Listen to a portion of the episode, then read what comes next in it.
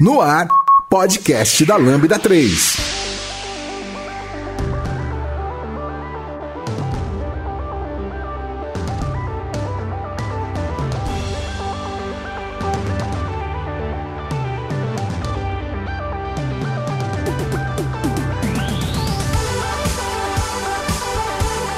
Olá, eu sou o Giovanni Bassi, esse é o podcast da Lambda 3 e hoje vamos falar sobre blockchain, finalmente, depois de muitos pedidos.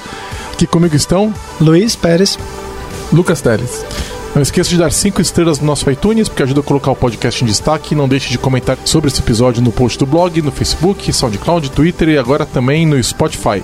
Ou você também pode mandar um e-mail pra gente no podcast lambda3.com.br. Em geral, a caixa de comentários lá do blog é onde está acontecendo mais conversa. Então é um... sim, sim. falem com a gente por lá. Este podcast é produzido pela Lambda 3. Somos uma empresa apaixonada por tecnologia que pode ajudá-lo em seus maiores desafios. Somos um grupo de pessoas especializadas em tecnologia web e mobile, seguindo modelos eficazes de entrega e gestão que fazem a diferença no seu produto ou serviço. Nosso grupo de pessoas consultoras em desenvolvimento e DevOps ajudarão sua empresa a tirar proveito das práticas mais novas de gestão e governança. Entre em contato conosco pelo site lambda3.com.br.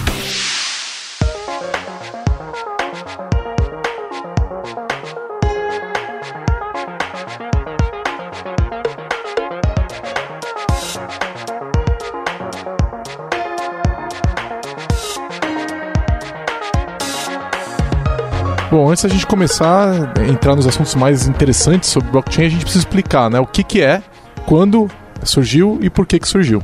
É, por incrível que pareça, é bem velho, né? O artigo que cita blockchain, ou pelo menos uma estrutura que a gente consegue dizer que é um blockchain, é lá de 91, que era com o propósito de fazer controle de timestamp de arquivos.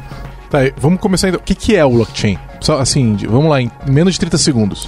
Blockchain em menos de 30 segundos seria uma cadeia de blocos inalterável que ele sabe, cada bloco sabe o que veio antes dele. Então, basicamente, você consegue usar isso para qualquer coisa que você queira que seja inalterável, né? Sem você ter que ter bastante esforço para mudar isso. Então né? é uma estrutura de dados. Isso, é uma estrutura de dados. E aí o nome traduzindo literalmente cadeia de blocos. Isso. Onde cada bloco linka Guarda- por bloco anterior. Isso, e cada bloco guarda também informações. No caso, por exemplo, como o Teles falou, dos, dos timestamps de arquivos, ou, por exemplo, o seu balanço do Bitcoin. Sim, é uma, uma estrutura bem parecida com uma lista ligada, assim. Vou, E qual que foi a motivação para a criação desse primeiro blockchain e para a utilização dele até hoje em dia? Que eu me lembro, em 2008, um- uma entidade chamada Satoshi Nakamoto, ninguém sabe o que que é, quem era ou quem, quem eram, né? Ele propôs isso num paper para fazer uma... É como se fosse um, um livro caixa, né? Como se pra, era uma sugestão para você ter dados inalteráveis. Então, surgiu dessa necessidade para isso. Chamado de Ledger, né? Isso, Em é. é Ledger, né? Tá, e aí foi, essa foi a base do Bitcoin. Isso. Isso, É, né? o, grande, o grande ator aí que trouxe à tona e, e colocou o blockchain como um nome grande, né, na, no, âmbito de desenvolvimento e até no mercado de forma geral. E não tinha uso de blockchain antes, assim, uso massivo de blockchain antes do Bitcoin, então. Não, não, Por Não. mais que eu falei, o paper é de 91, só em 2008 que o pessoal conseguiu trazer isso com uma, com uma, uma finalidade que fosse realmente útil. É, também pelo, pelo advento da internet, né? As pessoas, todo mundo tem acesso, porque precisa de uma grande massa de usuários para poder ter um, um blockchain que vale a pena é, utilizar. Porque senão, se você tiver poucas pessoas, poucas, pouca aderência, pessoas para poder é, validar os blocos, não vai valer tanto a pena. É, blockchain é mais uma tecnologia que depende daquele efeito de rede, né? Isso. Quanto mais gente usando, mais valiosa ela fica, né? É, e também como é que você vai fazer isso em 91, pra, trocando arquivo, sketch, né? Não, não, É, não vai, não vai dar muito certo. Manda por FTP. É, é, não tinha- FTP aonde, né? No começo da internet, não tinha internet no Brasil em 91, né? Aliás, em quase todo o planeta não tinha internet, né? Legal, e aí surge o Bitcoin em, nove- em 2008, certo? Isso. É isso aí? 2008. É. E que de fato populariza a tecnologia. Ah, o que o Bitcoin. Então, Bitcoin, vamos deixar isso claro: Bitcoin não é blockchain, blockchain não é Bitcoin. São coisas diferentes, certo? Isso. Porque é muita, eu já vi muita gente usando essa como se fossem coisas intercambiáveis, o mesmo- como se fossem a mesma coisa e não são a mesma coisa, né? É, Bitcoin é é, uma das cripto, é uma, é uma criptomoeda. Isso. Eu acho criptomoeda um nome horroroso, né? Porque senão você ia ter que falar que você acessa a internet usando o seu criptobrowser pelo seu criptolink. né? É, Então não faz nenhum sentido, mas enfim, É é pela uma, sonoridade. uma moeda eletrônica, né? É, mas, mas é legal falar que assim, Bitcoin e blockchain são diferentes. E o Bitcoin, a ideia de você ter uma, uma moeda descentralizada é o que levou à criação do blockchain. E no caso, né, nem chegou a popularizar né, a, a tecnologia, no caso. Seria mais pelo, pelo fato de as pessoas começaram a usar, ainda era bem desconhecido. Você tinha que comprar bitcoins assim da China com cartão internacional super diferente, assim, né? E dá pra ir mais, é, mais a fundo, assim, porque criptomoedas não são blockchain de forma geral, não é só o Bitcoin. Então, tipo, a gente pode pensar que blockchain é uma plataforma que você vai rodar alguma coisa, certo? Por exemplo, criptomoedas, que aí entra Bitcoin, Ethereum e outras coisas. E, e você não precisa ter uma, uma, uma um blockchain para ter uma criptomoeda, né? Isso. É, é, ou uma moeda virtual, né? É- Aqueles, aquelas moedinhas de jogo de videogame são moedas eletrônicas, elas têm valor, algum, alguns, alguns jogos elas valem dinheiro, certo? E, e não necessariamente, exatamente, não necessariamente elas dependem de blockchain, né? Isso. Aliás, para quem quiser ouvir mais sobre criptomoeda e impactos é, da criptomoeda na sociedade, a gente fez um podcast não técnico, certo? Onde a gente falou, é, foi faz acho que mais de ano já, ou talvez tenha uns dois anos aí, é, ele é o número 87, né? E a gente falou da história do Bitcoin, é, quais as diferenças, quais os impactos, os forks do Bitcoin, investimento. Então, nós não vamos entrar nesses detalhes nesse episódio. Né? É O episódio que a gente fez anterior foi um episódio não técnico, onde a gente é, não era só para pessoas de tecnologia ouvir ou que tenham conhecimento de técnico de tecnologia ouvir. Então esse aqui não, esse aqui é um episódio técnico onde nós vamos falar de blockchain e o Bitcoin é só mais uma implementação de blockchain que a gente tem, é a, é a mais famosa. Né? Então vamos setar as expectativas de quem está ouvindo aí e lembrar que se quiser ouvir mais, volta lá no episódio 87.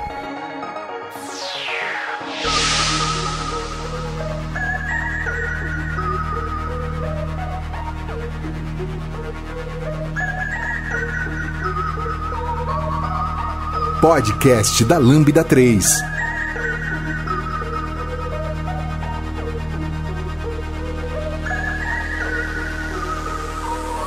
O que, que é o, o- um bloco? É, eu gosto de falar que o bloco, ele, ele é um... um- ele, ele é composto por três coisas, certo? A gente tem dados, e esses dados podem ser, sei lá, é, no caso, por exemplo, do Bitcoin, são as transações que ocorreram de pessoa A para pessoa B. É, falando com quais são os valores, etc. É, mas esses dados podem ser qualquer coisa, a gente pode colocar isso de uma forma genérica, literalmente qualquer dado que você queira. Não precisa ser uma transferência de monetária, alguma coisa Não, assim. não, pode ser, por exemplo, as estruturas de um gatinho, né? Como já tem aí algumas implementações. Acho válido. Acho válido. É, ela tem que ter um hash, que é, é basicamente a impressão digital daquele bloco, que é uma forma única de identificar ele, certo? E ela tem que ter o hash do bloco anterior. Que é basicamente o que vai ligar ele com a corrente com o bloco anterior. No caso, Ele é o parte primeiro dos bloco. dados, né? Como se fosse parte dos dados, Isso. né? Ele é usado para criar o hash novo, né? Ele é- Sim, sim. Então, né? O hash é criado a partir dos dados e do hash anterior, né? Exatamente, é. Mas eu gosto de ter essa, essa diferença estrutural porque, porque é, é, é o que é importante nele, certo? É algo que você sempre vai ter Você num tem bloco. que ter, né? Senão Certo? você não tem a cadeia, né? Exato. Isso. Então, tipo, é, é, por mais que eu possa colocar qualquer dado, o bloco anterior é sempre algo que, que, tem, que, tem, que ter, tem que existir se você tem uma blockchain. Porque senão você não vai ter conseguir fazer a, a referência de corrente. O Git é um blockchain?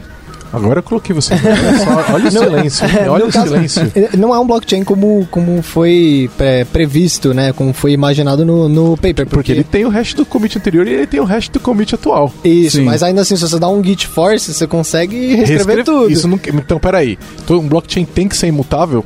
No caso, a ideia é ser auditável, eu acho, né? Seria mais a transparência dele. que Qualquer um pode ver que aquilo foi é, alterado. Se você tiver, por exemplo, a sua, sua chain e outra pessoa tiver uma diferente, você vai saber essa diferença, né? Então, Tá, talvez o Git seja flexível demais pra gente considerar ele como um blockchain tradicional. Isso, mas, mas talvez seja possível até fazer um controle de versão com blockchain, por Sim, exemplo. é. Mas eu acho que vai entrar um outro ponto que. é, por mais que, que, que ele seja uma forma distribuída de você fazer é, compartilhar código, é, para alteração, para uma alteração ocorrer, ele não precisa que tenha consenso. Tem- É, o consenso é parte importante de- da tecnologia de blockchain. Ele, ele, ele é. Para eu, pra eu ter um blockchain, eu preciso de um mecanismo de consenso obrigatório. Sim. Você porque, quer dizer, se você tiver uma blockchain distribuída, se você tiver só para você mesmo, não nem É, faz tanto que sentido. seria o caso do Git. É. é? Mas no caso você vai, vai ter sempre uma estrutura de consenso para as pessoas. Normalmente é a maioria. Né? 51% diz que é certo, então é certo. Então, democrático. E aí, esse hash, é, para quem não conhece o que, que é esse hash, o que, que significa? Você- o- o Lucas falou que o hash é a assinatura do, do bloco. É, como ele é obtido esse hash? Ele é um, um- é um algoritmo, uma função que vai pegar, por exemplo, os, os dados que você quer guardar no seu, no seu bloco ou qualquer outro tipo de texto ou qualquer outro tipo de dado e ele vai transformar numa cadeia de caracteres de tamanho finito, de tamanho determinado e sempre vai ser alterado. Então, por exemplo, se eu tiver uma string escrito Lucas Teles, por exemplo, vai dar um hash ABC123.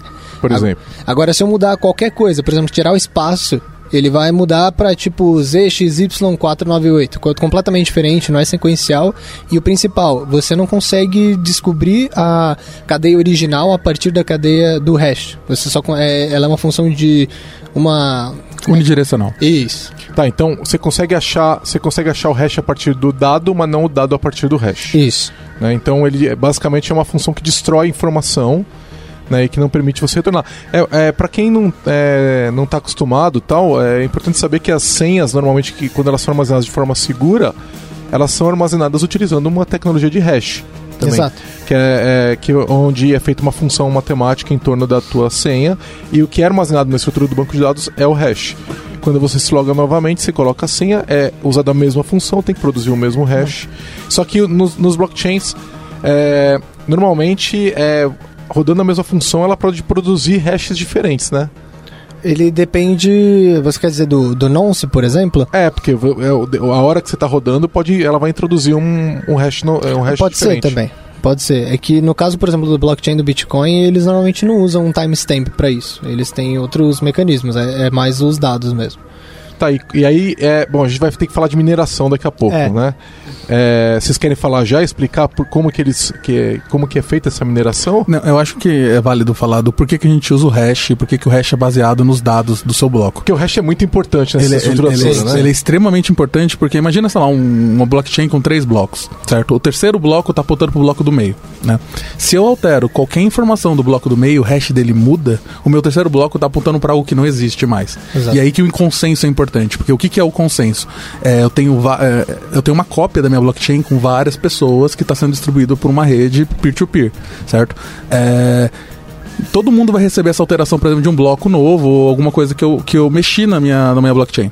Todo mundo vai ver que eu tô apontando para um bloco que não existe porque eu alterei os dados deles. Que eu não existia trapacear. antes. É. E aí você vai falar, não, você tá errado. Então não vou aceitar isso porque você quebrou essa parte. A sua Eu cópia suponho. está corrompida de alguma forma. Exatamente, é isso, é por isso que é importante o cálculo do hash e o hash ser referenciado no próximo bloco. E como que eles fazem esse cálculo do hash no, no Bitcoin? Eles fazem. Porque esse consenso é feito através do que se chama de Proof of Work, certo? E nós já vamos explicar o que é. Mas é na busca desse hash, né? Isso. Sim. Basicamente, como o Lucas explicou, ele pega todos os dados do bloco, isso inclui as transações, no caso do Bitcoin ou qualquer outro dado que você vai colocar, o hash anterior e o que eles chamam de nonce, né, que eles usam para mineração. O que, que é o nonce? O nonce é um número qualquer, um inteiro, que vai de zero a, a quanto precisar, que serve para mineração. Ele, como, como a gente tinha explicado, que qualquer dado alterado muda o hash, então se você alterar esse nonce de 0 para 1, de 1 para 2, ele vai criar um hash completamente diferente.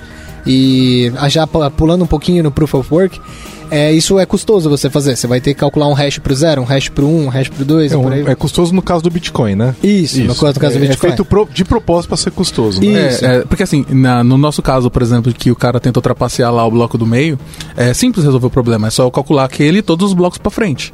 É, quem receber aquilo vai falar que tá certo. Então tem que ser custoso eu conseguir achar qual que é o hash do meu bloco. Qual que é o hash, o novo, o hash do novo bloco que vai ser adicionado. é. Mas validar tem que ser barato. Validar Isso. tem que ser barato. E é. Agora, o ponto é que você tem que, você tem que colocar um, um nível de dificuldade, certo? Que a gente fala que é a dificuldade da rede, que é um consenso também entre a rede. A dificuldade, hoje, por exemplo, no Bitcoin, é- a ideia é bem simples. Eu preciso de um hash que comece com N zeros, certo? Ele tem começar... O nome da função é hashcash, que eles usam. Não, não só no Bitcoin, mas só por curiosidade. Sim, é, então... E aí é quem alcança mais zeros ganha, não é isso? Não, eu tenho, por exemplo, é definido assim, é, eu tenho quatro zeros. Eu preciso achar um hash em que os três, os quatro primeiros caracteres sejam zero. Quem achar esse hash primeiro ganha. É, a ideia é que os se eu passo as mesmas informações para uma função de hash, ele vai me retornar o mesmo hash. E aí que entra o nonce. Então eu vou somando mais um no meu nonce até eu achar um hash com três zeros. E eles também mudam as transações que estão presentes para compor dados diferentes. Isso. Então Sim. você tem lá um conjunto, vamos dizer que a pessoa tá postando lá, um- todo mundo tá postando transações, né?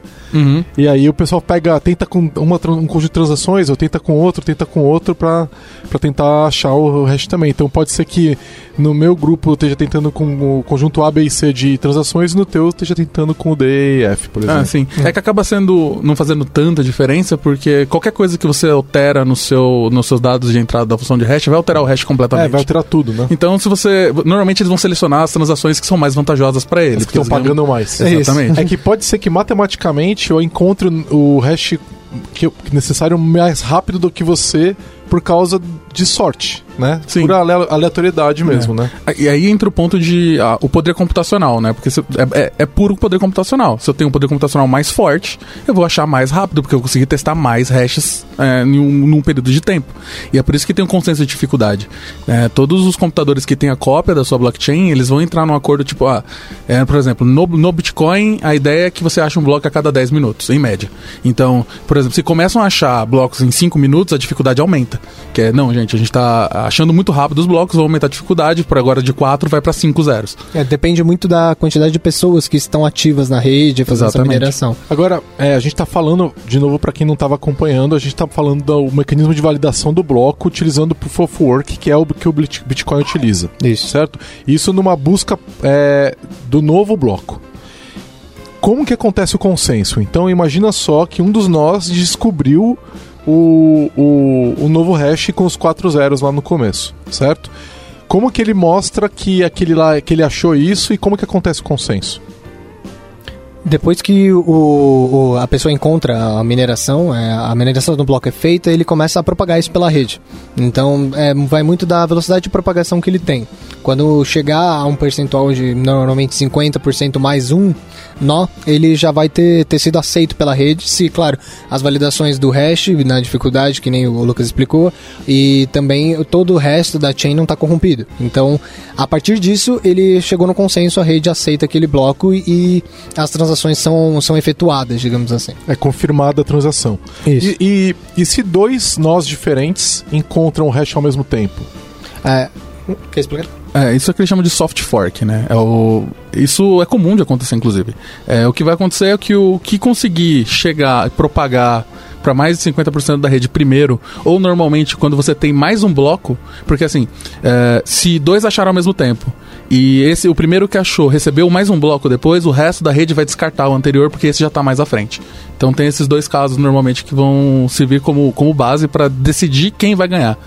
Isso também é a causa de, por exemplo, quem já brincou com Bitcoin, mandou de uma pessoa para outra, né? Eles falam para aguardar 5, 6 confirmações para ter certeza que aquilo vai É, propagado. se o valor for muito maior, até mais, né? Guarda É. 10, né? Se o valor de transação for muito alto. Agora, eu, eu, tinha, eu lembro de ter lido que é, também, no caso de um empate, é, também seria considerado a quantidade de trabalho realizada.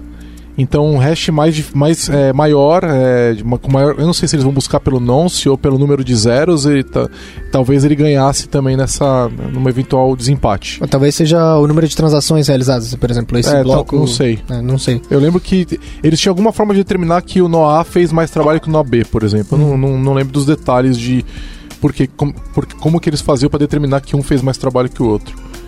Tá, e aí assim, uma vez que, todo, que aconteceram algumas quatro, cinco com- transações, é, blocos novos em cima da, da, da, da cadeia, é considerado um é, consenso. Isso. Sim.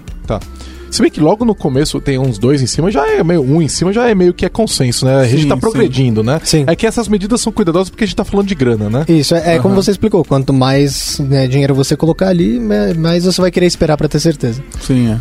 Tá, e aí esse tipo de validação a gente chama de Proof of Work ou prova de trabalho, Uhum. certo? Isso. É, quão difícil é, quanto difícil seria, quanto dinheiro eu precisaria pra eu tentar corromper isso daí? Pra eu tentar do- é, é, falar assim, imagina que eu vendi meu carro us- utilizando o Bitcoin e aí é, é, eu recebi uma grana e entreguei o carro, um ativo digital do carro, sei lá, o documento do carro, vamos dizer que ele está guardado no blockchain do Bitcoin. E aí eu quero não entregar o carro, eu quero corromper a rede. Como é que eu, é, co- é quão difícil é fazer isso daí? É, como a gente está falando consenso, você precisa normalmente passar o seu bloco, ou, por exemplo, vamos dizer que você queira alterar o bloco e pegar todos os bitcoins que o Giovanni tem para passar para mim. Vamos dizer que eu vou colocar esse bloco. Eu preciso achar o, o non, o hash desse bloco, que sozinho, porque só eu tenho interesse nisso, ou sei lá, um grupo de piratas. Mas de qualquer forma, a gente está falando de hardware que consegue fazer alguns gigahashes por segundo. E é um bloco a cada 10 minutos. Então você vai estar competindo com milhões de pessoas no mundo que estão minerando outros blocos para e fazendo seus próprios gigahashes por segundo pra, contra você sozinho. É, porque é isso, né? Eu vendi meu ativo, recebi meu dinheiro, peguei o dinheiro. É, Né? Aí eu quero pegar e falar, não, aquele bloco não vale mais, agora o que vale é outro. isso. Você, você vai ter que voltar até lá em menos de 10 minutos, 14 minutos, como o, o Lucas disse, refazer esse bloco e todos os que tiverem para frente mais rápido do que o resto da rede toda, assim, milhares e milhares de nós estão fazendo. É, tem um outro ponto também que você tem que ter controle de mais de 50% da Isso. rede, porque se você vai ter que garantir que aquela sua nova versão, esse seu push force no, Isso. na blockchain, ele vai ser validado e vai ser considerado como a verdade agora. Então, se você não tem controle de mais de 50% da rede, 50% mais um, você não consegue. Você não Isso. consegue forçar. Não. E, e se você tem controle de mais 50% da rede mais um, você tem controle sobre, tipo, a maior parte dos computadores que a gente tem, assim. Você, você é dono da China, basicamente. É, tipo você é isso. imperador chinês nesse momento.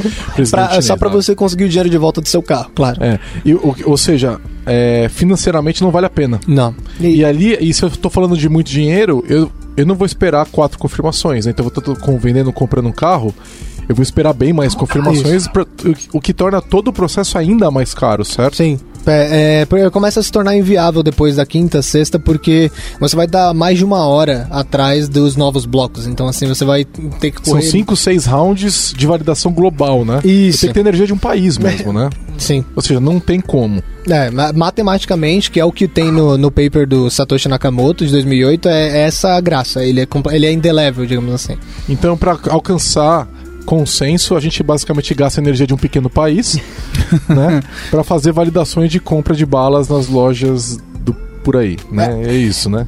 É, é, é, o que atualmente a gente consegue fazer é, exatamente, é, é bem complicado e por causa do Proof of Work é muito caro, tanto as, as fees que você paga para a rede, né, as taxas que você paga para quem está minerando, quanto em energia que essas pessoas estão gastando. Mas tem, tem outras coisas que a gente vai falar mais para frente que podem ajudar com isso. Já deu as 5 estrelas no iTunes pro podcast da Lambda 3? Vai lá! Vamos falar um pouco mais do, do, do Proof of Work, né? É, é, o Proof of Work, ele é, basicamente, ele é considerado... É, ele é, é difícil você derrubar por causa do que a gente acabou de Isso. falar, né? Então, ele, ele seria... Ele é, até, é de até, até hoje o mecanismo utilizado de consenso para todos os blockchains que a gente... comerciais que estão rolando por aí, né? Tem, tem algumas outras, por exemplo, é, a Ethereum usa o Proof of Stake, que é basicamente quem tem. é, eu- exatamente eu não sei dizer, mas é aleatoriamente escolhido alguém. Eles e- migraram para Stake? Já tá, tá, tá, Sim, tá- sim. Estão usando agora? É, se eu não me engano, esse foi o hard fork que teve do Ethereum Classic e o Ethereum que a gente tem hoje, né? E basicamente vai depender o seu voto de quanto você controla de Ether, que é a moeda, o Bitcoin deles, da rede deles. Então é, é bem diferente, porque é verde, né? Digamos assim, você não precisa da energia de um pequeno país. É, Só que é menos democrático, né? Isso. Se bem que vamos. Então vamos explicar primeiro o que é o Proof of Stake. Então, você tem que ter dinheiro investido no negócio e aí você Isso. tem mais voto para dizer se um bloco está confirmado ou não. É isso. Isso. E a confirmação é imediata, ela não demanda mineração. Isso. Não demanda energia elétrica. É, você, no, no como funciona no Ethereum, alguém é escolhido aleatoriamente vota pra ou contra esse bloco e várias pessoas são escolhidas pra isso. Então, por exemplo, se estamos nós três aqui e a gente tem. é, o Luiz tem 50% dos ativos, eu tenho 25%, o Lucas tem o 25%. É, distribuído aleatoriamente entre nós, só que estatisticamente você vai receber duas vezes mais que eu e que o Lucas, né?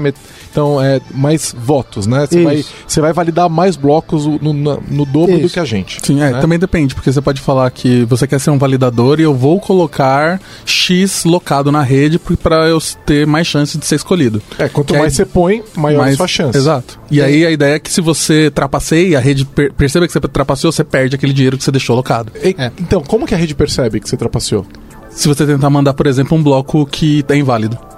Ah, Uma- se você tentar mandar uma rede inválida, ele vai falar, não, você tá fazendo coisa errada, então esse dinheiro aqui seu que E você colocou vai? pra pôr, eu acho que ele, ele se perde. mandam- é, é que, por exemplo, é, em toda blockchain, no caso de criptomoedas, a gente está indo um pouco pela tangente de criptomoedas, né? Mas se você manda para um endereço que não existe ou que ninguém tem acesso àquilo, já era. Vai ficar lá para sempre. Então, Se perde. acontece. Você não isso. consegue mais usar.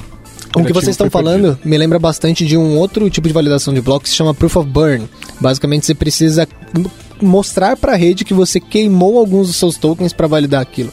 Você manda para o endereço que ninguém vai usar, que ninguém tem acesso. Então, aí fica mais ok. Mesmo eu não vou mandar tipo 50% da rede para garantir que o meu bloco vai. Assim, eu vou perder todo o meu, meu dinheiro ali. É, e aí falando de democracia, né? De, de acesso democrático a essas redes. O Proof of Stake não é muito democrático porque ele demanda que você tenha muito dinheiro para poder participar da, da, da, minera- da mineração, não, da confirmação do bloco, né? Uhum. Só que por outro lado, hoje a mineração do Bitcoin usando o Proof of Work tá tão cara que ela também não é democrática, né? O legal é que ele começou com a ideia de ser totalmente centralizado e fora das, das empresas e tudo mais, só que o hardware que você precisa para ser competitivo, para minerar um bloco agora, é algo que só empresas conseguem, assim, ou, Sim. ou um aglomerado de pessoas. Então não é.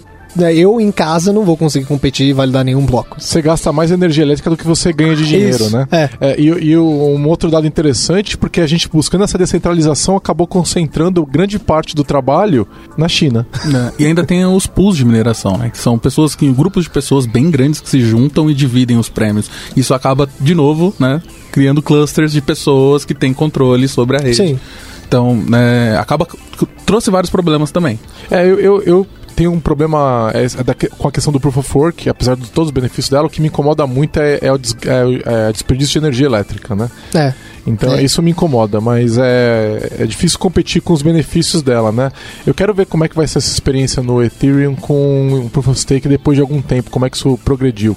Porque é mais fácil atacar uma rede com Proof of Stake, né? É. Você tem que ter metade dos ativos da rede. E- É, mas ainda assim a gente tá falando hoje, se eu não me engano, eles têm mais de 69 bilhões, então assim, é é algo- é, talvez a Apple consiga, assim. É, talvez algum príncipe é, de algum país com muito petróleo, né? É, talvez.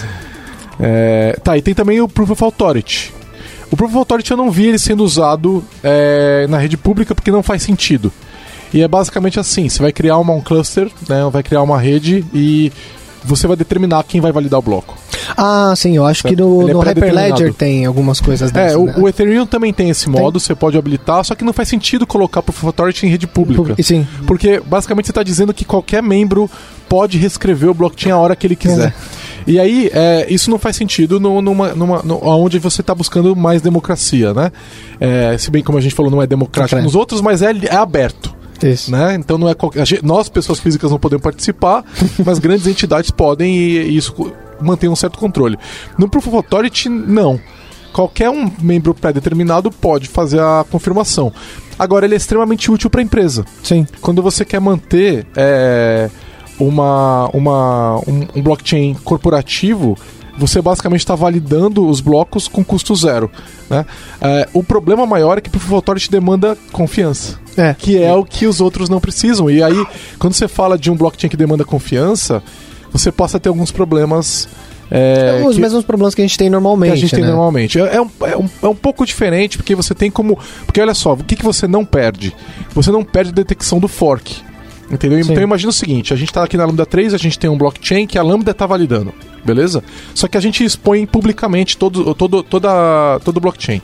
Certo? Então imagina que eu tenho um parceiro que eu estou transacionando com ele e ele está mandando transações, eu estou acrescentando aquelas coisas no bloco, no blockchain, e estou liberando, estou abrindo. E em qualquer momento, se eu mudar, ele vai perceber. Então você não perde a transparência do blockchain Sim. mas você pode forcar. Então, dependendo de como você. Porque assim, uma vez que eu coloquei um bloco na, na- no blockchain com a minha assinatura digital, e dependendo dos contratos que você tiver confirmando aquilo, é, eu posso provar. Eu- o parceiro da Lambda 3 podia falar: olha, eu tenho aqui esses blocos assinados pela Lambda 3 e agora eles estão falando que é o outro que é o certo. Então eles estão. Eles têm do- dois blocos diferentes. E Isso quebra o contrato, eles transferiram o ativo e não. E depois falaram que não transferiram. Então, você consegue ainda Usar comprovar isso. Exatamente, a transparência. E aí entra uma questão que eu acho extremamente importante dentro do blockchain. Dentro do blockchain corporativo isso faz muito sentido. Agora, quando a rede toda quer participar da, da confirmação, isso não faz mais nenhum Sim. sentido. Mas eu acho que, assim, quando a gente fala de utilidade, tem que entender que cada um desses três modos que a gente falou, o quarto se considerar o Proof of Burn, né? É, e os outros todos que existem, que a gente não vai nem falar aqui, Sim. são úteis dependendo do teu cenário, né? Sim, é, dependendo do cenário, tem, tem várias utilidades e o legal é ver que todos eles são. tem uma base matemática por trás disso, né? Então é algo que não é só ah, achei legal fazer isso. Legal. Você ouve podcast da Lambda 3. É, como é que funciona a criptografia desses blockchains? É, normalmente a criptografia é, é muito vinculado o blockchain com a criptografia, ainda mais quando a gente está falando das moedas, das criptomoedas, e não é criptomoedas à toa, né? Por mais que a gente não tenha nossos criptobrowsers. é, é muito comum a gente usar criptografia assimétrica, certo? Que é, que é a ideia de eu ter uma chave privada e uma chave pública. Né? No caso, por exemplo, do Bitcoin, é, a sua chave pública é o número da sua carteira. Então, é, a sua carteira é uma, um- é uma cadeia de caracteres que você usa para assinar Quer dizer, que as pessoas vão usar para assinar que vão te passar alguma informação, certo? Só você pode assinar as transações é, que que você está passando, sei lá, um valor X que existe no blockchain seu para outro. Então, é, basicamente é uma forma de você garantir, certo? Que é você mesmo que está tendo ali. Tanto que se você perder sua chave privada, Já era. já era. Você não tem como recuperar os, os valores que você tinha na sua blockchain. Isso se perdeu, foi, né, vai ficar. É auditível. Auditável, mas não. Mas né, você nunca mais vai conseguir tirar aquilo dali. Então a gente teve vários casos, inclusive, de pessoas que perderam HDs, que guardaram suas chaves privadas e né, perderam né, hoje Isso. no equivalente a bilhões de reais. É, e se alguém copiar a tua chave, que essa pessoa vai fazer imediatamente é transferir esses- os valores da sua carteira para outro lugar. E aquele, só- aquele seu número fica servindo para nada. É. né? Então, é a- basicamente a chave do cofre, né? Ainda mais porque se alguém já teve sua chave, você não vai poder trocar sua chave, né? Só mudando totalmente sua, sua que carteira. colocar o dinheiro em outro lugar, né? É, até comum que eles façam, por exemplo, é, que as pessoas criem carteiras com para uma transação só. E depois passam isso para uma que eles sabem que é segura, que já tá guardada e tal. Uhum. É, Mas assim, uma coisa legal, se você olhar para as transações lá do Bitcoin, eles também calculam o hash da transação. Então você tem o- a criptografia em cima do hash da transação, que, a- que aí, sei lá, a, a- qualquer outra pessoa que está validando a blockchain ou o bloco da blockchain, ele vai pegar aquela transação que você está mandando, ele vai verificar a sua chave pública, que é o número da sua carteira, ele vai com ela verificar se a assinatura da sua transação bate, porque a partir da chave pública eu consigo verificar se Sim. você assinou com a sua chave privada. Se não for, é inválido e ele vai cuspir. Se não, ele vai, vai, vai adicionar aquilo no blockchain e validar o. Vai fazer o que eles chamam da Merkle Tree, né? Que é basicamente uma árvore, uma árvore de hashes que vai te dar um hash só e isso vai para os dados da sua blockchain, que vai para o header dela, do bloco, na verdade, que vai para o blockchain. Sim, pode ir, né? Pode ir. É, em algum momento vai, né? Pode ser que não vá nesse bloco. Isso, isso. Tá, Então, os dados que estão presentes no bloco são todos criptografados. É Podem isso? ser. Podem Eles ser. são criptografados ou eles são assinados? Eles são assinados. Assinados, Isso. né? Eles são li- facilmente lidos. São. Isso. Eles não são. A gente, é, eles- se eles forem criptografados, é utilizando alguma outra tecnologia. Sim, é, nada, nada, É, só nada impede você- de que você criptografe ou não. É que a parte da criptomoeda, que é, que é essa parte da assinatura e para conseguir É verificar. assinatura, é É, assinatura, exatamente. não é então, tecnicamente falando, o blockchain não tem nada a ver com cripto, Isso. criptografia. Você não precisa ter cri- criptografia para ter blockchain. Agora, eu posso colocar uma mensagem no bloco que está criptografada com uma outra chave qualquer que eu tenho. Pode. Sim. Nada impede isso daí também. Exatamente. É, Tá. é, no caso, só um pouco, é, o blockchain precisa de ter criptografia para você ter a assinatura, claro, para você ter essa a sua chave privada, a chave pública, que você explicou, para assinar a sua transação. né? Então, a blockchain em si não tem, mas a, a transação precisa, né? É, mas aí acho que tá mais vinculado aos dados e o que, que você está fazendo com ela do que com a blockchain em si. Sim, sim. É, legal. Agora, uma coisa que é importante falar. Então, os dados estão abertos. Eles não estão criptografados e podem ser lidos, a não ser que você o faça. Então, quando a gente fala, por exemplo, é, de Bitcoin, que, a gente vai voltar no Bitcoin É. porque é o maior blockchain do mundo, certo? Então, legal. É, existe de fato. é, é, você está anônimo no, no, no, no Bitcoin quando você está transferindo dinheiro de uma carteira para outra? Quando você transfere de uma carteira para outra, sim, você vai saber que aquela carteira transferiu, mas não sabe ligar essa carteira com alguém. Tá, então vamos lá. Se eu tenho uma carteira, o Luiz tem outra carteira e eu transfiro da minha carteira para ele, todo mundo vai ver que, essa, que a minha carteira transferiu para a carteira dele. Isso. Exatamente. Isso é público. Não Mas- tem como esconder. Aham. Mas ninguém vai saber que é a sua carteira ou a minha carteira. Tá. São carteiras. Agora, o que muitos países fizeram quanto a isso, eles colo- imporam, impuseram limites para as pessoas comprarem, no caso Bitcoin, ou Ethereum, outras criptomoedas que eles tiverem, para a pessoa não poder lavar dinheiro ou pegar e, e pagar por coisas ilícitas e tudo mais usando, usando Bitcoin. Mas não faz sentido nenhum, né? Eu não compro. No, eu, tô, eu tô num país que tem esse limite, eu vou lá e compro por outro país. Eu compro. um- É. É que não seria todo mundo, digamos assim, né? Tipo, não, não é todo mundo que vai ter um cartão que passe na China e tudo mais, e às vezes para você ter um dinheiro que você consiga passar em outro país, vai, você vai precisar de um banco. E aí você vai ter seus dados. É, é, eu acho, É, eu não- acho esses esforços inúteis. É, então. É, não é, é, é público. É, a partir de assim, é, é, você é anônimo até não ter ninguém vinculado, seu, sua carteira vinculada com seu nome em algum lugar. Eu vi até alguns casos de, de ideias de pessoas de ligarem uma blockchain, por exemplo, para gastos do governo. Porque se você vai ter uma carteira pública do governo e tudo que ele faz É. sai dessa carteira, não tem como eles fazerem, eles trapacearem para você, sei lá, jogar o dinheiro gasto com alguma coisa que não deveria, por exemplo. É, Seria o- ótimo. O que eu vi é que uma vez que você faça uma compra em, é, em algum lugar que vai fazer alguma entrega de alguma coisa, aquilo tá ligado a você. Então, por exemplo, eu vou nas americanas.com e compro alguma coisa com Bitcoin. Sei lá se eles aceitam, mas vamos dizer que assim, que aceitassem. Naquele momento, aquela empresa sabe que aquela carteira é minha. Sim. E aí qualquer transação com aquela carteira, você consegue entender que foi feita por mim. Isso. né? Então é, e você consegue seguir toda a trilha de pão, né? E descobrir tudo Sim. que eu fiz a partir daí, né?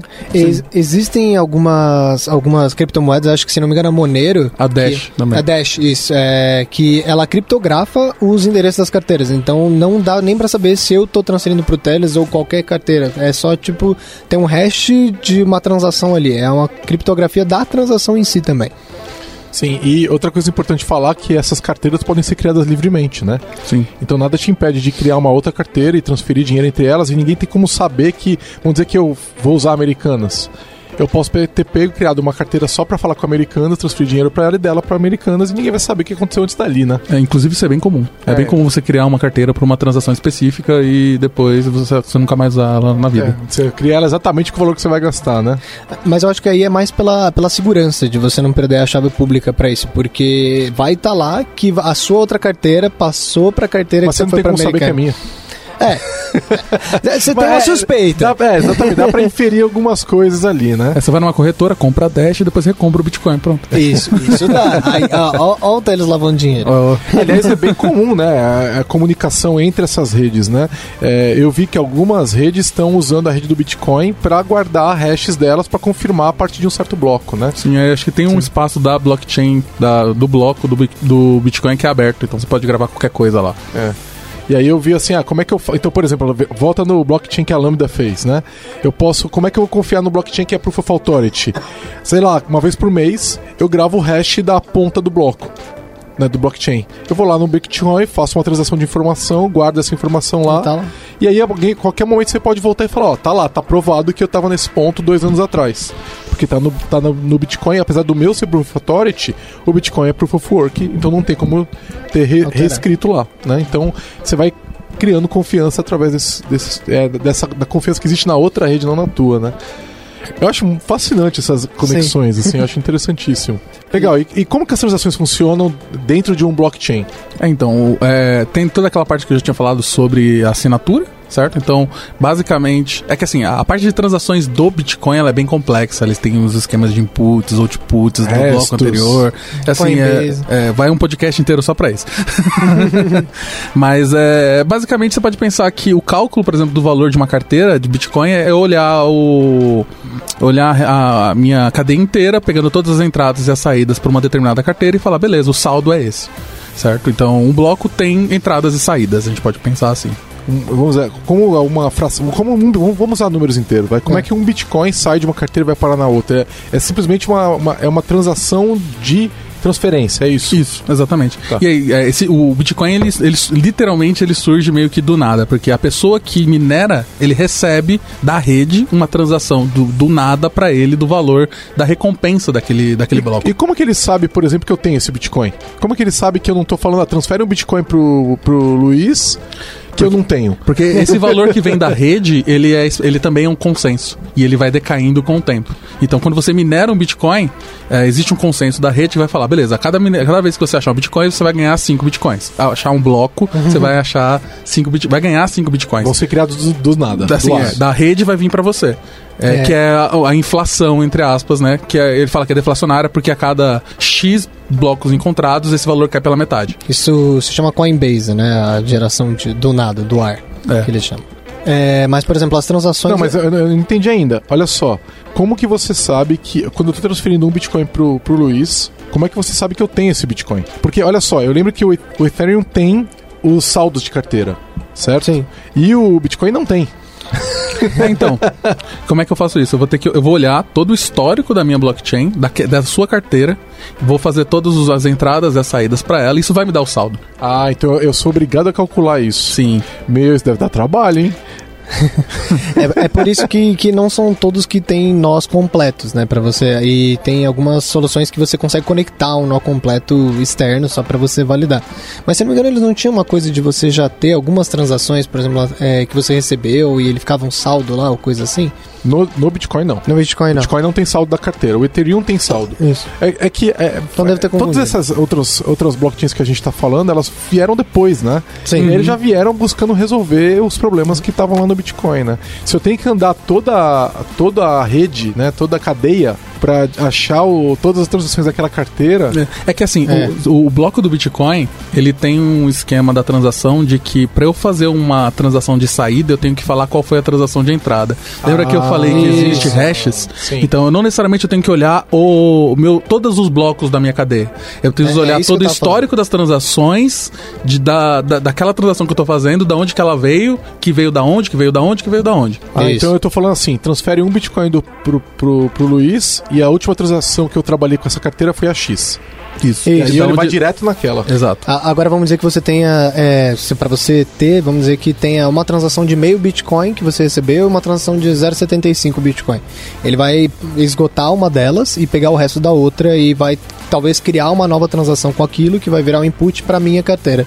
É, isso, essa, esses restos é uma outra, uma outra questão que ajuda a achar, é, tirar a anonimidade das pessoas. Ah, é? É, porque ele vai, ele vai juntando essas coisas, então ele consegue achar onde você tava, por onde você passou, por causa desses Do histórico aí. dessas transações. É, é uma rede semi-anônima. É. É, é tão anônimo quanto a gente no meio da cidade, né? Tipo, as pessoas podem te reconhecer, mas você tá ali.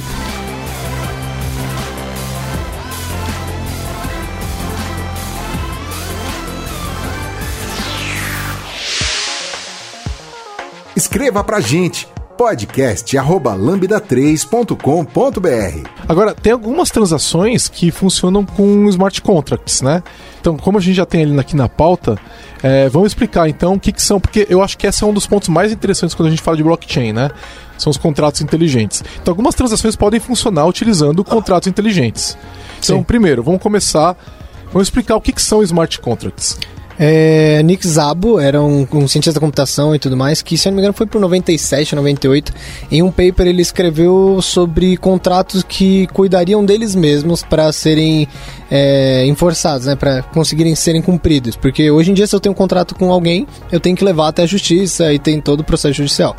Esse seria um contrato que seria é, um hardware ou um software cuidaria que ele fosse executado. Então, ele dá até como exemplo no paper uma vending machine, né? Uma máquina daquelas que você compra refrigerante, bala, suco, água. É, é um hardware e um software que te mostra várias opções, te fala o quanto custa e, se você, e fala que tipo de moeda ele aceita. Se você tiver, você quer alguma coisa, tem o valor e com, no, no jeito que ele quer, você coloca lá, aperta o botão e ele te dá aquilo em troca do seu dinheiro. Então, você não, não- você sabe todas as regras que estão ali, estão explícitas e a não ser que trave, né? Mas ele vai te dar o que você comprou. Então, essa é o que ele dá de exemplo ali do de smart contracts. E hoje em dia, principalmente na rede Ethereum, que o foco dela na, quando foi fundada pelo Vitalik Buterin e tudo mais, era fazer smart contracts é, em cima de um blockchain, é, usando os processos de anonimidade, de, de transparência e tudo mais para você conseguir ter esses contratos na de forma que fossem confiáveis, né? É, então hoje em dia você tem diversos tipos de contratos digitais, por exemplo, para vender um carro, para alugar uma casa, é, ideias essas, cara. O problema é que a gestão do ativo do mundo real, ela não tá lá. Isso. Então assim, enquanto nossos cartórios não tiverem em algum blockchain, né? Então, os cartórios não, né? As informações dos ativos, né? Então, por exemplo, o registro do meu carro. Vamos dizer que a gente vai fazer essa transação através de um contrato, etc. No final, você vai ter que vir para o mundo real e registrar o um carro no cartório, Sim. no Detran. Ou seja, é problemático, né? Porque a gente não consegue ir até o final, né? Isso. É, então, não tiver poder de lei. Né? Isso, enquanto uh, as transações e os contratos não forem reconhecidos legalmente, não, não, não serve para isso. Serve só como mais uma prova, né? Digamos assim. Agora, dentro de uma empresa, vamos falar. O Ethereum é uma rede que funciona muito bem corporativa, né? É uma das que funciona muito bem de maneira corporativa você tem como fazer fluxos de trabalho que são é, baseados em smart programáticos, contract. exatamente utilizando smart contract, e que você vai, por causa que é a tua empresa, a empresa que você está, vai valer. Sim. Ali, né? Ali vai valer, né? Mas eu acho legal, assim, falar, tipo, porque você tá falando de, a gente tá falando de contratos e é meio abstrato. É, um contrato numa blockchain, a parte legal é que é basicamente um programa. É um código, certo? Já que eu posso colocar qualquer dado, eu vou escrever um código que vai lidar com a minha blockchain ali, temos os seus inputs, seus outputs, e eu vou, eu vou gravar ele no que seriam os dados do meu bloco. Isso. Certo? Não, necessariamente ele precisa ser um contrato do mundo real para ser um, um, smart contract. É, não pode ser, né? Porque é. o contrato de mundo real ele vai ser escrito em, em, em texto. É dados estruturado, é um documento do Word, PDF. Isso aí não, você não consegue jogar isso na blockchain, isso, né? É. Ele é um programa no final, escrito em diversas outras linguagens. Por exemplo, para Ethereum a gente tem Solidity, que é uma maior, é bem parecido com JavaScript, é, com C++ e tudo mais. É... é Turing Complete, eu acho Solidity, né? Eu acho que essas linguagens que eles Sim. estão criando são Turing Complete, inclusive. Sim. Você consegue se expressar super bem. Sim. Eu, eu, eu, acho, eu, eu acho elas, assim, pelo menos o Solidity, né? Eu acho é um pouco engessado, assim, não é tão fluido quanto eu gostaria, mas dá para fazer o que você precisa. É que você acaba sempre indo mais por baixo nível. Você tem que definir se sua função vai acessar a blockchain para leitura ou só para ou para escrita, o é, que, que você vai custos, né? Isso, exatamente. Porque você vai ter que pagar por cada por cada, cada acesso, isso, né? cada acesso que você tem. E pela computação também, né? Isso, exatamente. É para você ler é, é, normalmente de graça. Agora para você gravar qualquer coisa ou computar alguma coisa, uma multiplicação, coisa assim, vai ter um custo.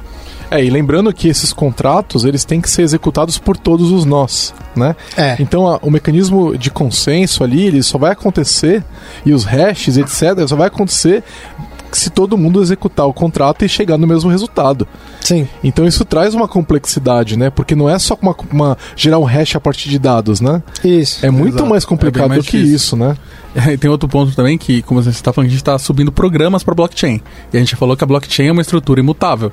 Ou seja, é. se você fizer o upload de um programa com bug, é, você vai ficar lá para sempre. Para sempre com bug. É. E já aconteceu muitas vezes, né? Já. Tá a ponto de o pessoal roubar dinheiro do próprio Ethereum, né? Rolar um fork por causa sim, disso. Sim, é, teve, é, esse é o, pode até ficar para outro podcast, que é todo o problema que teve com a DAO e tudo mais, que era a ideia era você conseguir investir em empresas com Ethereum e tudo mais e descobrir um bug que teve proporções gravíssimas, assim, é, milhões e milhões de dólares perdidos por isso e tiveram que fazer um hard fork para arrumar isso. Eu acho que a gente falou sobre isso no, no outro podcast, no 87, mas eu não tenho certeza. Então fica aí a dica. Porque foi um, foi um acontecimento interessante Sim. pra caramba mesmo, né? Então, é, basicamente, contratos inteligentes são código que vão rodar no, no nos nós do blockchain que e no final das que são o código é gravado no blockchain como dado, né, para depois ser executado e que é, os outputs desse contrato podem inclusive fazer transações de tokens dentro da Isso. dentro do blockchain né, e, e, e, gerenciar ativos. E tokens dentro, por exemplo, do Ethereum, tokens pode ser, eles podem representar qualquer coisa. Sim. A sua propriedade do seu automóvel poderia ser um token, por exemplo. Isso. É, no caso, é, eu gosto bastante de usar o exemplo de um crowdfunding, por exemplo. Você consegue fazer facilmente, assim, me, é, algumas linhas de código você faz seu, seu próprio catarse da vida e pode Sim. fazer isso. É, é, muito legal isso aí. Pena, pena que é caro, né? É. e não tem muita aderência, né? Já, muitas é, barreiras é, para isso. Esse eu acho que eu tenho sentido que é uma promessa não entregue ainda dos blockchains, sabe? Que seria deixar isso realmente popular. É. É, que- é que como a- as blockchains já, já mudaram bastante, antes eram algo que só o pessoal da Deep Web usava para pagar pelas, pelas Assassinatos. coisas. É, exatamente. É, e depois se tornou, nossa, é uma promessa de dinheiro fácil, vou comprar um Bitcoin, ele vai valorizar mil por cento e depois se tornou um ativo, hoje tem gente deixando de fazer contratos com eles e ainda está se definindo o que, que vai ser, né? E hoje em dia, principalmente, a rede Ethereum, a rede Bitcoin e outras redes estão se tornando bem específicas, né? Pra... Mas assim, eu tenho o pessoal do Hyperledger, que é o. tá no guarda-chuva da Linux Foundation, né? Principalmente apoiado pela IBM, né? Os desenvolvedores da IBM, que a ideia é ser uma blockchain corporativa sem esses problemas de custo, por exemplo, de eu ter que pagar para alguma coisa acontecer. Então ele é um, é um guarda-chuva, na verdade, de algumas ferramentas, como tem o Hyperledger Fabric, que é a blockchain em si, tem um Composer, e você escreve os seus contratos em JavaScript. Em JavaScript puro. Então você consegue usar todo o tooling que existe para JavaScript, por exemplo, para teste. Né? Eu até fiquei bem. Nossa, finalmente, teste, teste de unidade, tudo. Exato. Ah, Inclusive, no. No Ethereum tem. Agora tem. tem. Agora tem? A última vez que eu vi Tem, não tinha. tem. A, a gente já fala disso. Tem, tem mais alguma coisa do Hyperledger? Não, então, a, a ideia deles é ser um blockchain corporativo. Então, eles vão te. Ele tem algumas implementações que funcionam, acho que para controle de venda de, de controle agrária, de uns negócios de, de rastreamento de produtos. E tá rodando e parece ser bem maduro, inclusive. Ah, eu falei, a parte boa é que você roda em JavaScript, então não tem o. Não tem o- um- uma barreira muito grande para você conseguir começar a desenvolver. Ele é bem simples, ele tem um esquema lá para você criar modelos que é um pouco específico e tal. Mas eu acho que se você for pensar em corporativo, acho que é uma ótima opção mesmo, assim, é o foco deles. E só roda no Bluemix da IBM ou roda em qualquer lugar? Roda em qualquer lugar. É, porque quando você falou que ele tá encampado pela Linux Foundation, eu tô imaginando que é tudo open source. Sim, e, totalmente É. open source. E qualquer um deve Tá estar no rodando GitHub, ali. inclusive. É, legal. É, tem, tem um projeto legal deles que é o Iroha, não é? Que é, basicamente é o que a gente tá falando de Proof of Authority. Então você tem pessoas, usuários, que têm permissão de alterar algumas coisas. É, é bem, é bem diferente do que a gente tá acostumado a ver. É, ele resolve o problema de eu não ter que pagar, por exemplo, pra eu falar que eu fiz alguma coisa na, na rede. Eu, eu- eu consigo fazer isso simplesmente porque eu, eu posso, certo? Eu tenho lá minha, uma regra, ele tem esses esquemas de regras, fala, beleza, eu posso adicionar coisas na blockchain falando que eu fiz tal coisa. E como que é o ambiente de desenvolvimento para um blockchain usando ou Hyperledger ou Ethereum? É, porque, olha só, eu fiz, esse, eu fiz esse trabalho um tempo atrás e não é exatamente amigável. As ferramentas eram ruins, bugadíssimas, É. nada funciona direito. Exatamente. Aí tem aquelas redes alternativas que você pode brincar nelas, você não precisa pagar para brincar, pelo menos no Ethereum eu, eu, eu achei algumas. Elas dão um monte de problemas, são lentas pra caramba, o- o- as interfaces gráficas e as ferramentas de linha de comando estão todas incompletas. Isso tá melhor? Como é que tá essa situação? Assim, no, no quesito do Hyperledger, ele é bem simples, certo? É, eu acho que as ferramentas de forma geral melhoraram. É, porque assim, você consegue subir hoje um Fabric do Hyperledger, que é uma rede, uma blockchain local com Docker, então é, zero de problemas. E você usa code e escreve JavaScript. E tudo que funciona com JavaScript vai funcionar nele. Então, é, eu achei. usar NPM? Ele inclusive usa NPM para você instalar algumas coisas nele. louco, hein? Olha só, aí sim, hein? Certo? E eu, assim, eu, eu- pelo que eu, o pouco que eu mexi nele, ele parecia bem amigável e não, eu não vi muitos problemas, as coisas simplesmente funcionavam. Então, eu acho que é bem legal. E assim, eu, eu tenho bastante documentação, então dá pra é, começar a mexer, entender e, e- e as coisas funcionam. É, sobre o Ethereum, realmente, quando eu comecei a mexer alguns anos atrás, era algo bizarramente difícil. Você tinha algumas IDEs só online, assim, no seu browser, crashava, errava, você tinha que iniciar e era bem ruim. É, mas de um tempos pra cá, se solidificou bastante uma, uma suite de, de ferramentas que se chama Truffle Suite. É, começou com um pessoal, é é tudo da comunidade, então é tudo código open source e tudo mais, é, que basicamente eles reúnem hoje em dia três grandes é, softwares, né, digamos assim. Tem a, o Truffle Platform, que é a- uma plataforma que tem diversas facilidades para você criar o seu contrato é, smart contracts no Ethereum, então você já tem o que eles chamam de Truffle Box, que é como se fosse um NPM, você consegue instalar um projeto ou como parte do seu projeto, ou, ou base para o seu projeto. É, você consegue também com o Truffle, você faz uma coisa bem legal, que são os testes unitários para o seu, seu código em Solidity. Então, ele consegue se conectar na blockchain de preferência de teste, claro, para não pagar, para você conseguir fazer testes unitários para o seu, seu código, que na minha opinião é essencial, já que vai ficar lá para sempre seu código, né? É, ele tem mais duas ferramentas que são o Ganache, que é basicamente Outro problema que a gente tinha com desenvolver para Ethereum ou blockchain no geral, antigamente era você subir a sua rede, porque você quer algo local que você consiga minerar, entre aspas, rapidamente para conseguir desenvolver em tempo hábil. E esse Ganache tem tanto linha de comando quanto a, a, a UI dele. E você consegue rapidamente, com alguns cliques, assim, tanto interface, criar sua própria blockchain para você rodar seus contratos na Ethereum. E por último, eles têm também, pensa, beleza, um smart contract não vai fazer toda a aplicação do meu, da, toda a minha aplicação, por exemplo, gerenciar usuários e tudo mais. Então, você tem que conectar ela com outras ferramentas. No caso, é, usava-se Web3, era uma biblioteca JavaScript para se conectar no front-end e tudo mais. E em cima disso criou-se o Drizzle, né? D-R-I-Z-Z-L-E, que consegue, por exemplo, já conectar com React, conectar com Angular e você e usar aquilo de uma forma muito mais alto nível do que se usava antes. Então, é, assim, tipo uma, é uma lib front-end que conecta direto na sua blockchain Ethereum. Isso. Então você agora tem, tem ferramentas que você consegue basicamente fazer sua pipeline de delivery, pipeline de testes e fazer as coisas assim direito, assim, programar bonito do jeito que a gente conhece, né? É legal. Uma outra coisa também do Hyperledger que eu achei bem legal, que por padrão quando você está rodando o Hyperledger Fabric, ele já te dá uma API REST para você consultar todos consultar os blocos, transações. ou para fazer alguma coisa nele. Achei Legal. bem interessante isso.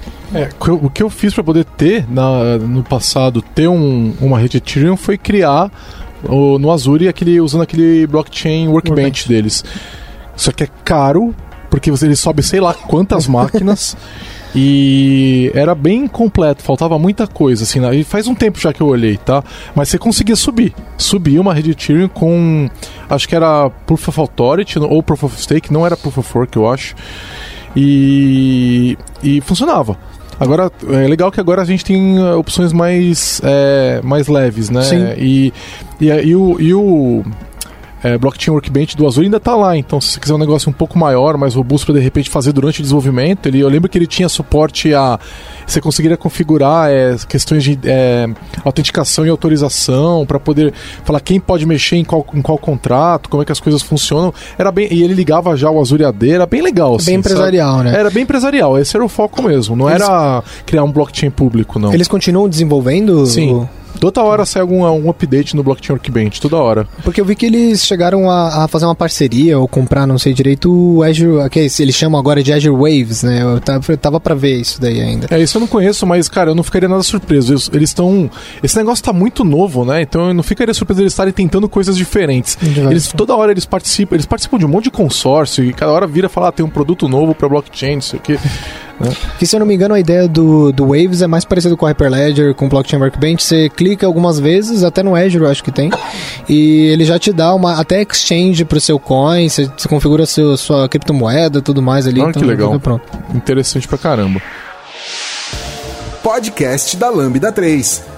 Tá, e aí é, tem um, um, uma, um ponto que a gente não tocou ainda que são as Lightning Networks o que, que são, para que, que servem e por que, que elas são importantes. Onde vivem, o que comem. O que comem. é, assim, Light Network é um negócio que já existe no Litecoin há um tempo, certo? Então, existe, tá no, no teste do Bitcoin. É, a gente pode falar que é basicamente um smart contract fixo na, na rede, que é para tentar resolver o problema do, da minera, do tempo de mineração de bloco, porque é, a ideia do Bitcoin era ser usado como uma moeda no dia a dia. Isso. Só que não faz nenhum sentido se eu demoro 10 minutos para, no mínimo, né? Com muita é. sorte. Se eu confiar bastante, 10 minutos para ter um bloco e ainda pagar um FII Isso. gigantesco. vou talvez... pagar meu almoço, 15 reais ali, mais 50 reais de FII para Sim, tem que esperar até quase 50... uma hora para ter confirmação. é, então, quase esperar quase. É, exatamente. Então, o Light Network é uma forma de você conseguir fazer transações off-chain, só que de forma segura. Basicamente, você vai colocar num, na, na, na blockchain um, uma quantidade de, de dinheiros, né, de, de bitcoins, e a partir desse momento você vai entrar em contrato com uma outra pessoa.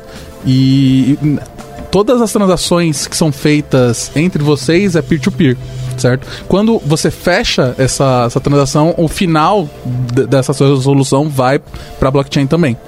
A- é chamado de network porque você pode ter pessoas no meio.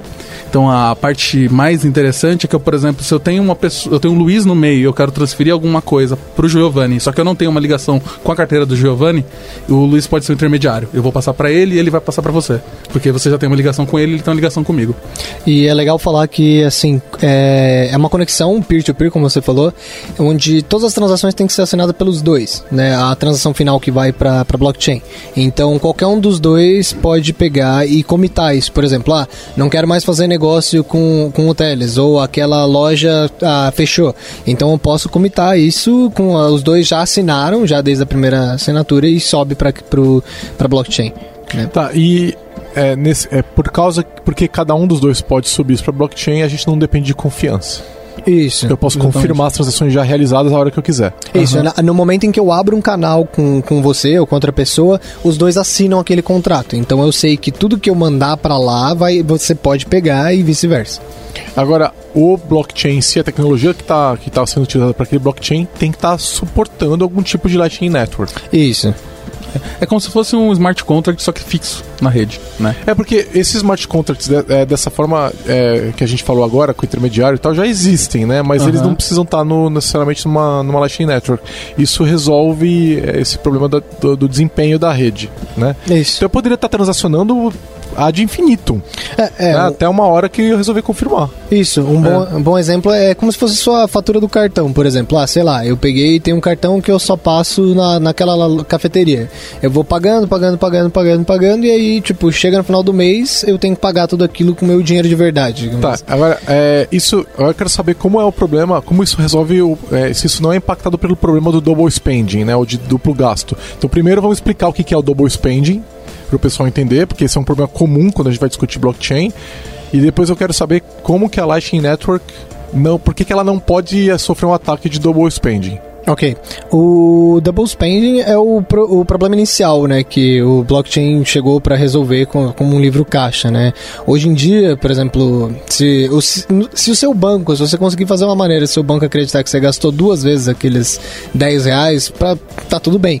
Não, não tem problema. Porque o seu, o seu dinheiro... Você, ganhou, você gastou 20, mas o, o banco registrou 10. Isso, exatamente. É, é claro, é, por exemplo, a gente pensa que ah, quando você passa o cartão duas vezes seguidas sem querer, assim, ele não, não cobra a nossa, é porque eles preocupam com a gente? Não, é porque eles não querem que você gaste de novo aquele dinheiro e é pra eles, né?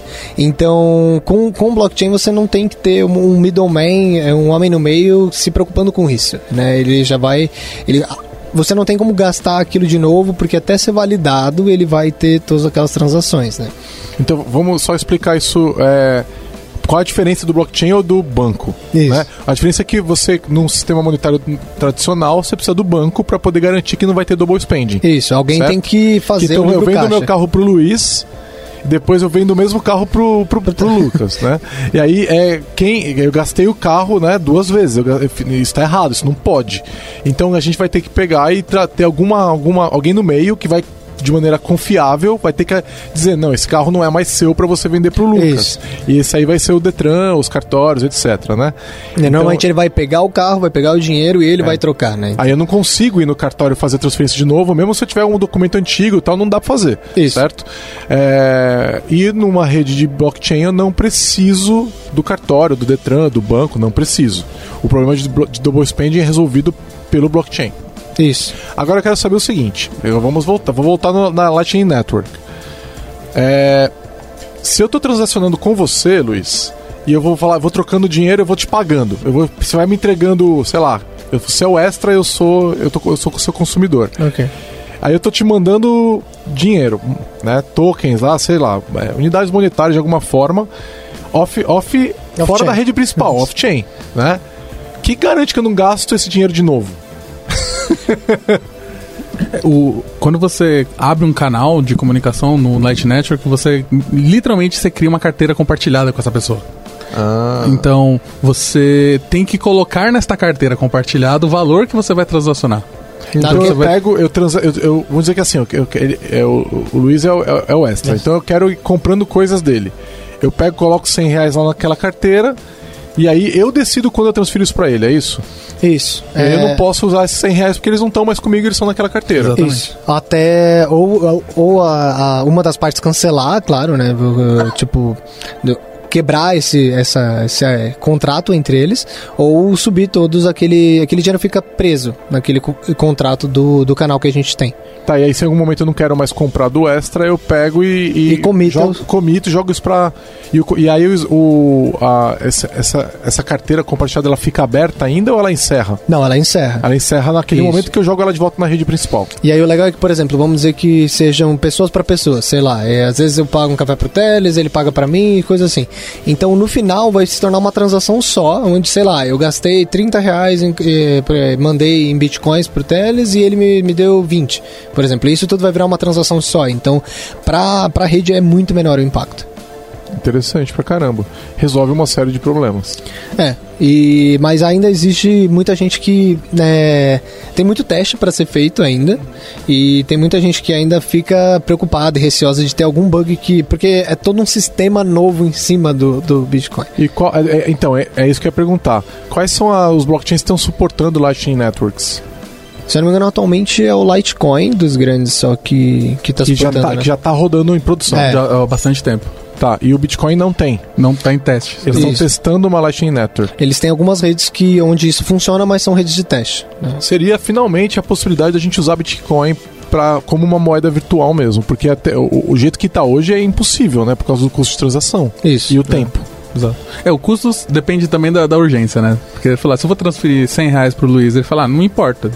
Chega aí um Se nos dia. próximos três meses cair, eu tô feliz, eu posso colocar, inclusive, zero no FII, em algum momento vai. Talvez, né? Talvez.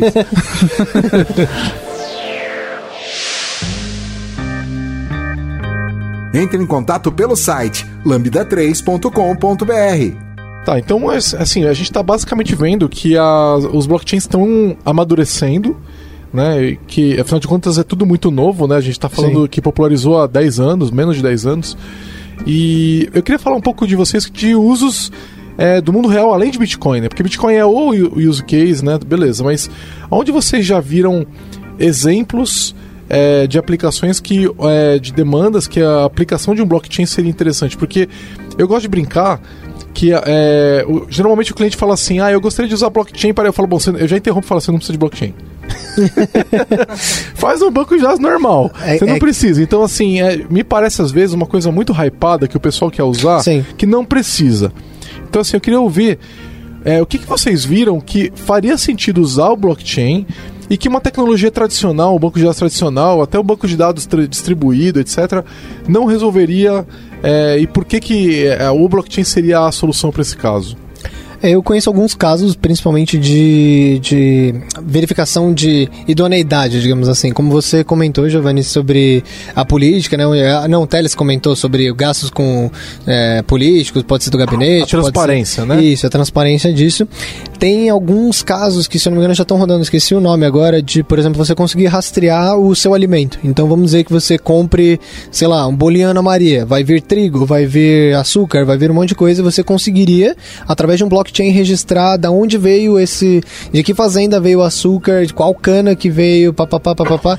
Então você consegue ter uma, uma rastreabilidade até se é usado trabalho escravo, quanto foi pago e tudo mais. Então, vamos voltar, vamos voltar nesses exemplos aí. O- o- os gastos de um, do governo, né? Que a gente quer ter transparência, a gente tem direito à transparência, tá Sim. na lei, inclusive, eles são obrigados a ter transparência, coisa que nem todos os órgãos ainda hoje fazem, né? O pessoal vai lá no Senado pedir acesso à informação com direito, com, base na lei de acesso à informação, e o Senado Sim. até hoje não libera muitas E coisas. aí teve né? umas mudanças, né, nessa, né? É, e aí, aí, é, de repente o- essas despesas poderiam estar sendo registradas no blockchain que a gente poderia estar validando. Volta naquilo que eu falei do Proof of é, Authority. De repente eu não, eu não preciso de um blockchain com Proof of Work, eu só preciso que a informação esteja pública, assinada e, e todos os cidadãos brasileiros pudessem validar que aquilo está correto Sim. certo? Agora, para isso funcionar, a gente precisaria é, que todo o sistema monetário estivesse também funcionando com isso, né? De alguma forma, porque é, como é que eu garanto, por exemplo, que é, o- é, é, esse é o problema? A gente depende do mundo real ainda. É. Porque assim, eu vou ter que bater o extrato da, da, da, da conta corrente do governo com o que está no blockchain, né? Sim. É, aí- exatamente essa interação off-chain que é todo o problema que a gente tem hoje, né? Os smart contracts eles tentam resolver isso, mas ainda assim é só chegando com a, a, a blockchain mais perto do real, mas ainda não Porque igual. esses use cases de transparência, o que, que eu fico pensando? É, então, é, eu quero ter, eu tenho, eu vou falar de maneira bem abstrata porque eu acho que é bem genérico mesmo. Então, imagina que uma empresa X ela tem transações que ela quer deixar transparentes para um parceiro Y, certo? É, ela, esse é o tipo de caso que você pode falar, pô, um blockchain aqui iria bem. né? Você, ela tá eh, assinando tudo aquilo lá, tá, tá colocando no, no- no- dentro, dentro do blockchain e o parceiro tá vendo e ele pode validar e reclamar se alguma coisa desviar. Legal. Só que para isso, nada, nada impede você de pegar e fazer assinaturas digitais sobre aquelas transações. Entendeu? Você não precisa de um blockchain para isso também, Isso. entendeu? Você poderia ter, tipo... Uma chave pública e privada. Sim. Resolveria já esse tipo de problema. É, mesmo entendeu? até um, sistema tipo um Google Drive, você já vai ter vários documentos ali, um histórico de alteração. Exatamente. A própria assinatura hoje que você faz um PDF com esse CPF, ela não precisa válido. de um blockchain e ela garante autenticidade. E, e aceita, né, e é no, nos pública. É, é, ela só não tem a publicidade. Sim. O problema que os cartórios resolvem é de dar publicidade a um documento, né? Algum- Alguma coisa. Então você foi lá e se casou num cartório. O que, que você está fazendo? Você está basicamente dando publicidade ao ato do seu casamento, Sim. né? Quando é, você registra uma casa que você comprou, você está dando publicidade ao fato de que aquela casa é sua. Porque você pode, eu posso comprar uma casa de você e fica entre nós dois, aquele, tá- aquele contrato é válido. Sim. É super válido, assinado por nós dois é válido. Só que não tá público. Então, quer dizer que para todos os efeitos de legais, é, eles não A casa sabem é sua que, eles não, sa- é, eles não sabem que foi vendido, né? Então, você precisa dar publicidade. Dar publicidade com assinatura digital, o blockchain é um caso interessante. Sim. Só que, mais uma vez, interfacear com o mundo real. É o grande problema. Um outro exemplo que eu vejo, já vi até um trabalho uma vez de um TCC sobre isso, sobre usar blockchain para votação. Então, É, Esse é famoso. a ideia é, tipo, você, já que é imutável, é, é impossível, de- é virtualmente impossível de você conseguir é, é, trapacear os dados, é, e democrático, certo? Sim. O problema maior é o voto de cabresto, né? Aí a pessoa talvez tivesse que ainda ir numa cabine fazer a votação, ela não poderia votar em casa, né? Ela deveria ir num lugar onde a gente tá garantindo que ela não tá Isso. sofrendo pressão. né? Exato. E, e Mas como é aí que, isso poderia ser feito, né? e como é que alguém garante que eu não tenho a chave privada do Teles e vou votar por ele, né? Então, É, aí, então, aí fica até mais fácil. Ainda né? precisa do local de votação, com a Sim. validação do documento. Mas aí seria interessante que a gente, em vez de ter a maquininha registrando ali, ela tá registrando no blockchain. Sim, em tempo E real. você tá saindo com o hash na mão impresso, imagina? É. Ou que aparece o QR Code que você leva ou, é, pra casa, por exemplo. Seria maravilhoso isso daí. Sim, e, e é em tempo real, você não precisaria contabilizar nada além de ler a, a, a chain, só que assim, é, tem bem menos votos do que transações de Bitcoin. Sabe qual é o problema? O problema é colocar essas máquinas dentro da rede. Porque hoje uma das seguranças da urna digital é que ela tá offline. E É. ela não tá sujeita a ataques remotos, entendeu? Nesse momento que você coloca ela na rede, ela tá sujeita a ataques remotos. Todo tipo de vulnera- vulnerabilidade vai ser explorada. Você vai criar uma rede privada só pro governo? Imagina o custo disso. Aí talvez tivesse que pensar em alguma coisa tipo Lightning Network, alguma coisa assim, né? Onde os votos todos estão sendo computados e você tá saindo com. E depois no final, aquilo volta blo- pra blockchain maior de alguma forma, Sim. né? E aí usar uma, uma blockchain proprietária, tipo Bitcoin ou coisa assim, se diz. Não necessariamente, não precisaria, eu acho. Eu acho ah, que. ah, só pra ela estar offline. É, ah, ela entendi. tá offline, você, tem os- você vai montando os blocos localmente, eles estão assinados localmente e depois eles são assinados pela, na- na- no momento de integração, né? Seria- É. Acho que seria possível. Talvez, talvez. Aí, o pessoal que tá ouvindo e conhece mais o assunto, comenta aí, vê o que, que vocês acham. aí, ó. Vamos revolucionar o sistema de votação brasileiro, né? É, precisa, precisa. Tem algum outro, tem outro caso também que é, por exemplo, para registro de direitos autorais, por exemplo, certo? Eu vou gravar que fui eu que criei aquele livro que tem aquela essa assinatura, esse tipo de coisa. É bem legal sobre isso de direitos autorais é que, por exemplo, é, gravadoras de música e tudo mais são as que mais ganham dinheiro, né? Com, com uma música que você compôs, você cantou. E você não E- tem como saber, né? É. Quantas vezes ela, ela foi tocada ou Isso. ouvida, né? Aí tem algumas, acho que já teve algumas POCs sobre isso, de você conseguir, como compositor, cantor, gravar a música, colocar na blockchain o, aquele arquivo, você conseguir vender por uma criptomoeda, as pessoas, só as pessoas que têm aquela assinatura conseguem descriptografar sua música e tocar e você sabe quantas vezes ela tocou. É, seria uma solução incrível se a gente não tivesse mudado pra era da- do aluguel, né? E hoje você não compra mais música, você Não. aluga, né? E, e aluga filme, aluga É. música e aluga Ainda tudo. que eu não sei será se o Spotify Spotify paga por play, né? Então, Eu se acho ele que sim. paga uma taxa fixa, mas se ele pagar por play, seria interessante que toda vez que eu tá perto o play, eu altero o blockchain de alguma forma. O problema é que, mais uma vez, você tem que ter a confiança que o software do Spotify tá fazendo isso de maneira correta. Sim. E que ninguém tá abusando, né? Porque o que, que impede o, um artista de querer ganhar uma grana a mais e começar a Fica- apertar o play várias vezes, né? É, aí poderia ser o Proof of Work, por exemplo, ele teria que pagar pra essa play mais do que ele recebe. E hoje em dia ele já não tem. Você tem que confiar no Spotify, por exemplo, que ele vai te dar um relatório dessas plays, né? Então, É, é, o Spotify é, que você paga por ele, você tá tranquilo, porque ninguém vai aguentar pagar tanto assim, É. não vale a pena. Mas eles também fazem de graça com ads, ou seja, é um vetor de ataque, né? Sim, sim. Sim, é, tem alguns outros casos também de, por exemplo, empresas que têm lá, várias sedes e eles fazem uma blockchain para cada sede tem uma cópia do bloco e eles fazem, por exemplo, o controle financeiro todo numa blo- na blockchain. Que legal. Então você ga- garante a transparência né, das entradas e saídas de dinheiro da sua empresa entre todos os, todas as suas sedes com transparência. Eu, eu acho que o Hyperledger tinha uma, uma, uma POC sobre é, versionamento de documento também, não tinha? Por exemplo, se você vai ter um contrato, você vai ter todas as versões do contrato na blockchain visível, público, para quem, quem tiver acesso também, se não me engano. Sim. É, legal, acho que é, tem, a gente vai colocar umas referências aqui pro pessoal que quiser ver mais exemplos de mundo real. Tem o caso do Hyperledger, né? É, eles têm um link, a gente coloca no post com vários casos de várias empresas. tem Oracle, tem um monte de gente com porquê, como eles usam e tal. Aí pra quem quiser né, se aprofundar um pouco mais. A gente já fez aqui por algumas provas de conceito, tanto pela Lambda ou, ou pessoalmente e tal. É, então, se alguém tiver interesse de querer falar de um projeto blockchain, fala com a gente que a gente ia adorar conversar sobre isso. Exatamente. Com certeza. É, então é, é, é um, é um assunto que a gente gosta que eu acho super interessante, mas é, acho que para abrir esse assunto foi interessante, foi, deu- foi um primeiro pezinho na água aí para sentir como é que é o blockchain. Se o pessoal tiver mais dúvidas ou quiserem sugerir mais pauta pra gente pegar uma, de repente uma, uma continuação desse episódio, coloquem aí, comentem no post do blog e a gente segue a partir daí. Isso aí. Isso aí. Valeu. Valeu, Valeu, pessoal. obrigado. Você ouviu mais um episódio do podcast da Lambda 3. Indique para seus amigos esse podcast. Temos também um feed só com assuntos diversos e outro que mistura assuntos diversos e tecnologia. Toda sexta-feira, sempre com o pessoal animado da Lambda 3. Se você tem um podcast e quer gravar num estúdio legal, nosso espaço está aberto para você. É um estúdio isolado acusticamente, com uma mesa de gravação e microfones profissionais para até cinco pessoas. Tudo de graça. A ideia é estimular o podcast no Brasil. Pode ser sobre qualquer assunto. Fale com a gente pelo e-mail podcast@lambda3.com.br.